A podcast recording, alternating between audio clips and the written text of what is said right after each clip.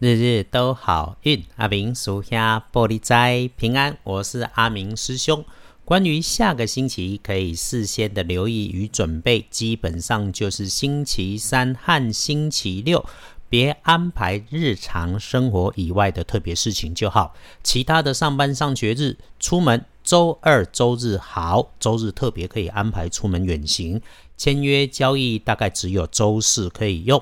阿明师兄提醒，星期二。为自己和家人祈福很适合哦。这个轮到周二的节目里再来说。开始说我们的日日都好运，周一的好运加分方位是天亮后六月十二日星期一，那个十日，古历是四月二五，农历是四月二十五日。天亮后的正财在西方，偏财要往东边找。文昌位在北，桃花人员也在北。吉祥的数字是一五六。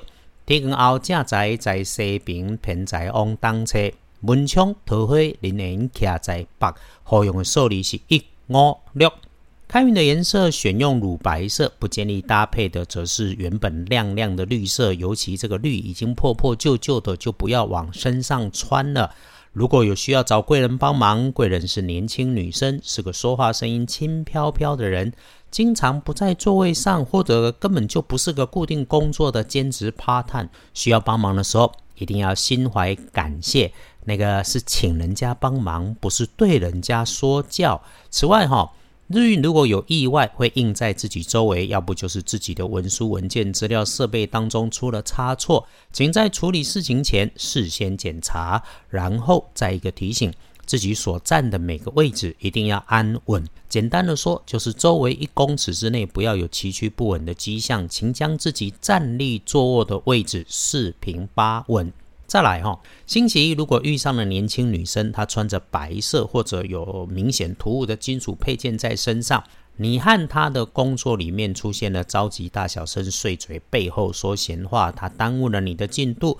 除了先稳定住自己的情绪，放慢速度，确实处理好自己的工作先，更要谢谢把事情认真面对的自己。对事别对人，我们总知道这个日子是自己的。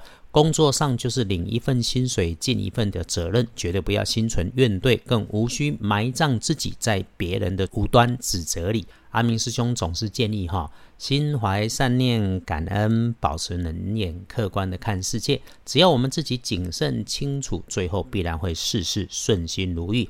就算一时半刻遇上了不顺利，也能逢凶化吉，扭转乾坤变好事。更何况。都知道了，人家无事生非，你更需要有大智若愚的自觉，不要随风起浪。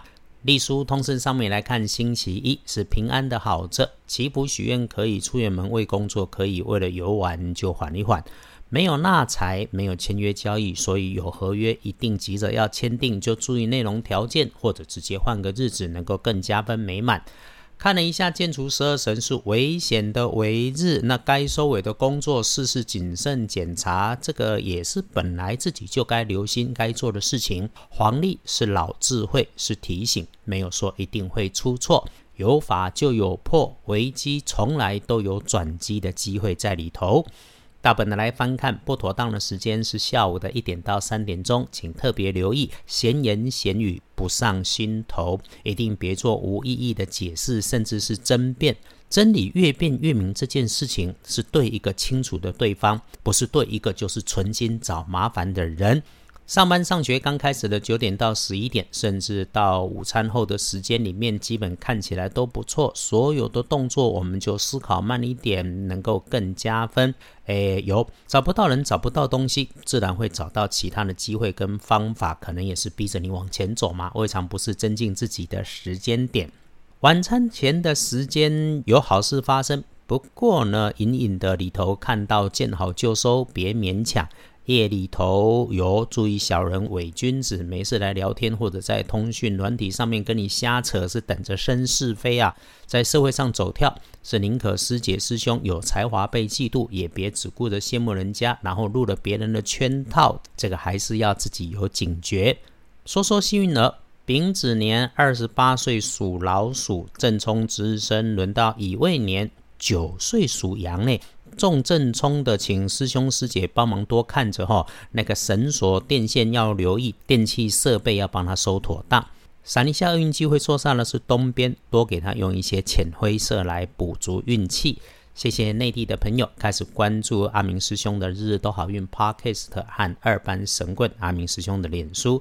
您的收听跟留言鼓励回应，让我们一起顺心如意，利市大发，日日都好运。阿明属下玻璃斋，祈愿你日日时时平安顺心，道主慈悲，多做主逼。